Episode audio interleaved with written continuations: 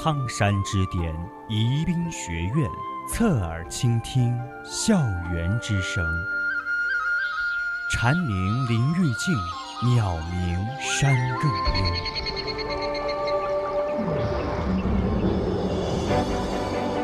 您正在收听的是宜宾学院 VOC 广播电台。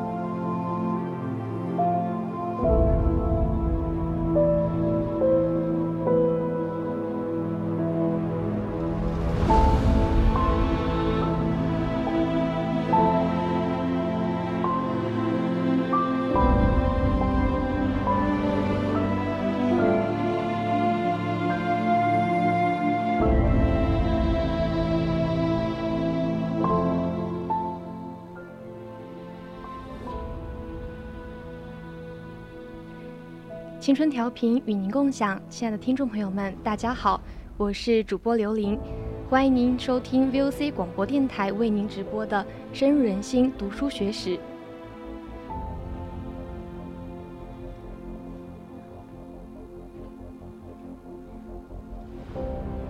今天的读书学史将带你走进历史，感悟先烈们心系天下的家国情怀。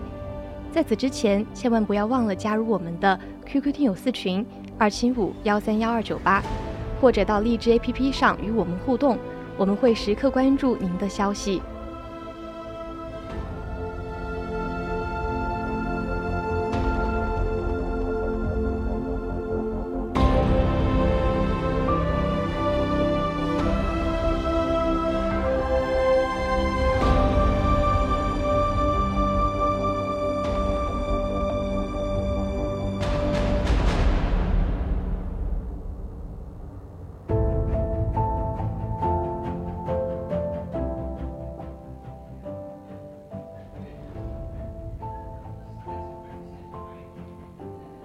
本次诗篇选自《重读先烈诗章》，本书由中共中央宣传部宣传教育局编写，收录了自1921年中国共产党成立至1949年新中国建立二十八年间为中国革命牺牲的一百位革命先烈写作的诗歌。诗歌的作者既有李大钊、瞿秋白、恽代英等党的重要领导人。也有大批普通的青年革命者，诗歌表现了革命先烈忧国忧民、舍生忘死的革命精神和愿为革命抛头颅洒热血的崇高境界，展现了革命先烈对革命必胜的坚定信念和大无畏的牺牲精神。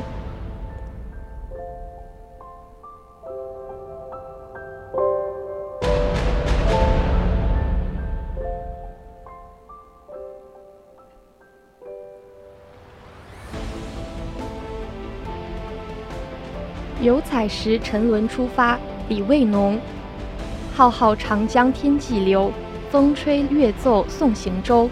问谁感激中流急？舍却无柴赎与愁。李卫农，一八九五年到一九二五年，曾参加五四运动，后赴法勤工俭学，与赵世炎、周恩来等在巴黎成立旅欧中国少年共产党。后曾入莫斯科东方大学学习。一九二五年回国后，领导青岛五卅反帝爱国运动。同年七月被反动军警逮捕，随即被秘密杀害，时年三十岁。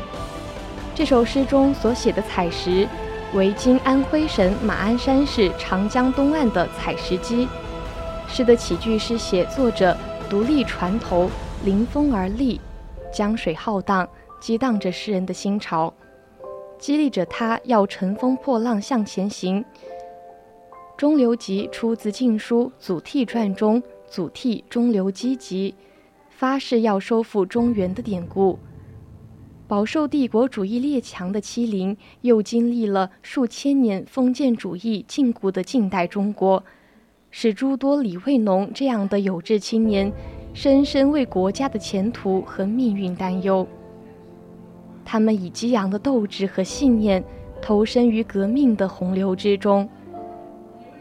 诗人心中炽烈的爱国之情和强烈的民族责任感，促使他发出“问谁感激中流级”这样的叹问。紧接着，他无比自信地傲然答道：“舍却无柴孰与仇？舍我其谁？”这是天下兴亡、匹夫有责的赤子情怀和主人翁翁意识。也正是这样质朴的情感和情怀。使得无数年轻的仁人志士愿为革命事业抛头颅、洒热血，成为革命事业的中流砥柱。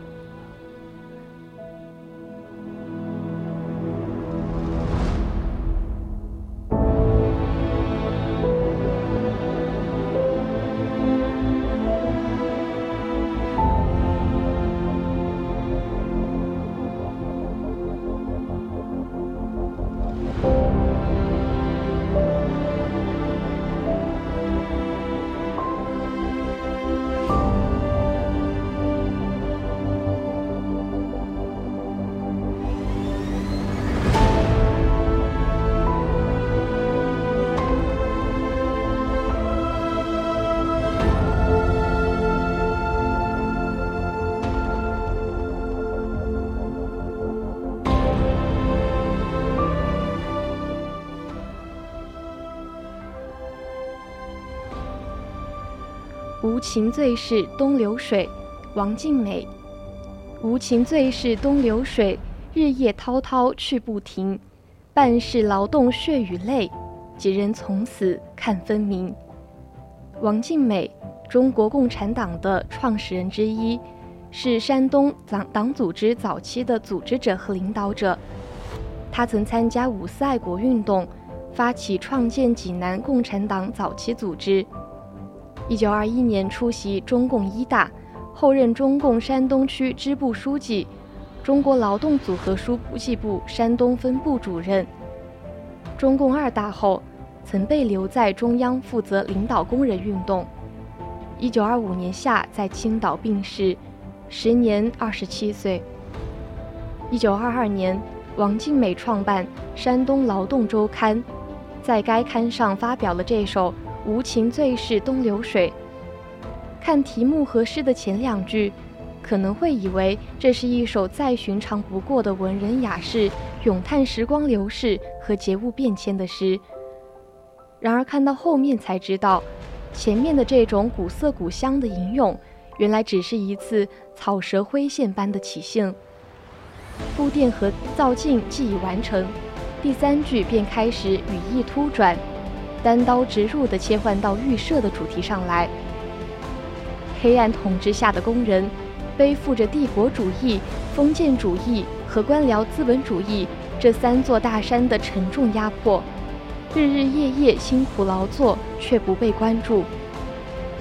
直到有了中国共产党，他们被遮蔽的苦难才水落石出，沾染着点点滴滴的血泪。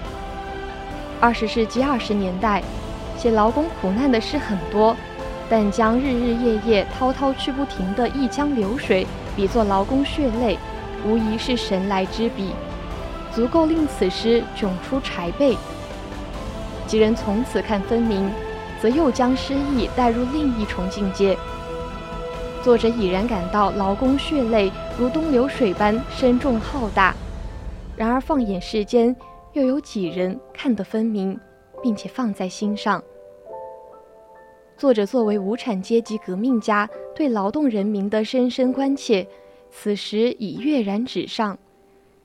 正是肩负着这种救国救民般任重投身革命工作，作者鞠躬尽瘁，终于积劳成疾，二十七岁便因病与世长辞。所幸其人虽已没，其心系天下。关怀劳工的精神却留在世间，与诗长存。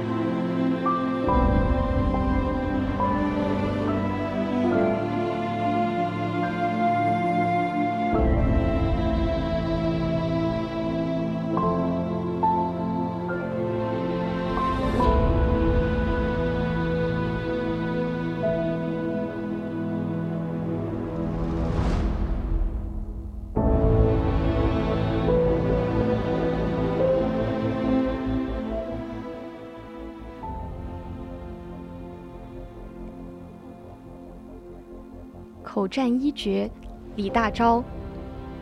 壮别天涯未许愁，尽将离恨付东流。何当痛饮黄龙府，高筑神州风雨楼。李大钊，中国最早的马克思主义者和共产主义者，中国共产党的主要创始人之一。他曾组织建立中国第一个马克思学说研究会，筹建中国共产党。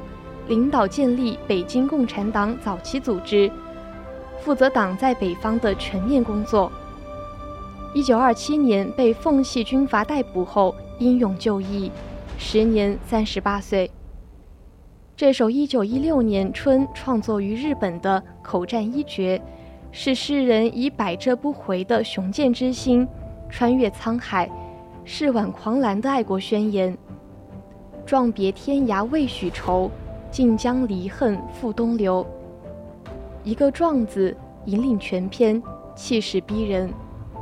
面对衰败的祖国、凄冷的现实，他没有颓唐，更无暇愁闷，而是一反情境语境的限制，于孤苦之境作豪放之语。痛饮黄龙府，这个源自民族英雄岳飞的经典故事，被作者巧妙生发，赋予了重整山河。再造中华的强烈象征和丰富寓意，最终在诗的结句托举出高筑神州风雨楼的宏伟愿景。李大钊曾经说过：“绝美的风景多在奇险的山川，绝壮的音乐多是悲凉的韵调。”他的生命和诗歌就是这种高尚价值观的践行。尽管三十八岁就牺牲在绞刑架下。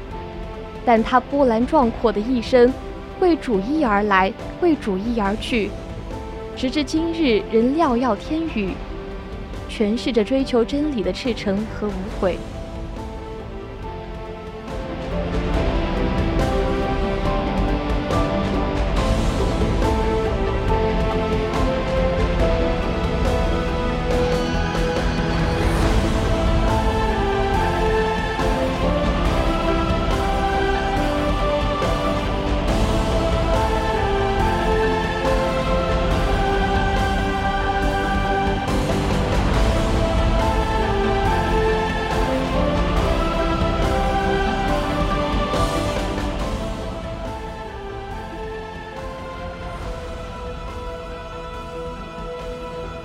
我要田波阳，我要放出更强烈的火光，照破人世间的虚伪和欺诈。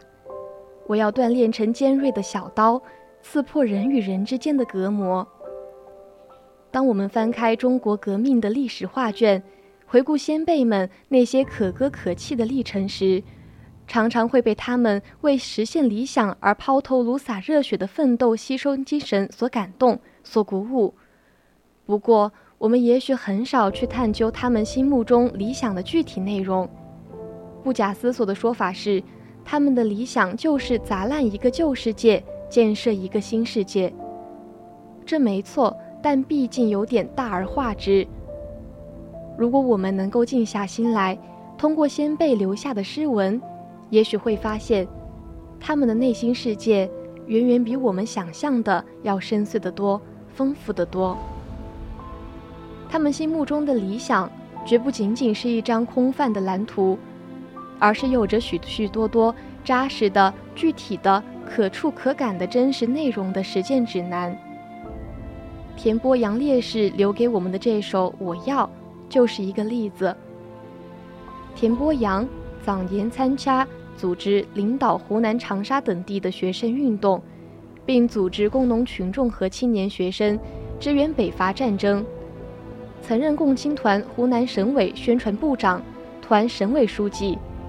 一九二七年，由于叛徒告密，在长沙被捕，随即被枪杀，时年二十三岁。在诗中，作者的思考是非常深远的。他的痛感在于人世间的虚伪和欺诈，和人与人之间的隔膜，不仅是腐朽制度的温床，也是革命者实现理想的巨大障碍。而照破这种虚伪和欺诈，刺破这种隔膜，也应该是实现革命理想的必然选择和革命理想的应有之义。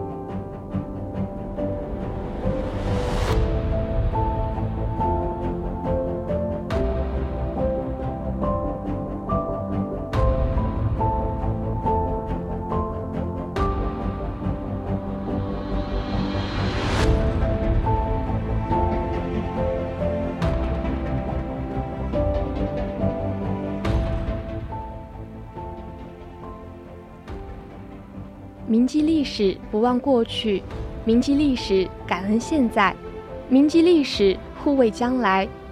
只因我们并非身在一个和平的年代，而是身处一个和平的中国。面对未来，我们目光嘹亮而辽阔。就如蒲风烈士的那一句：“前有光明在引导，前有光明在照耀。”本期文章转载于重读先烈诗章。今天的深入人心读书学史到这里就结束了，我是主播刘琳，我们下期节目再见。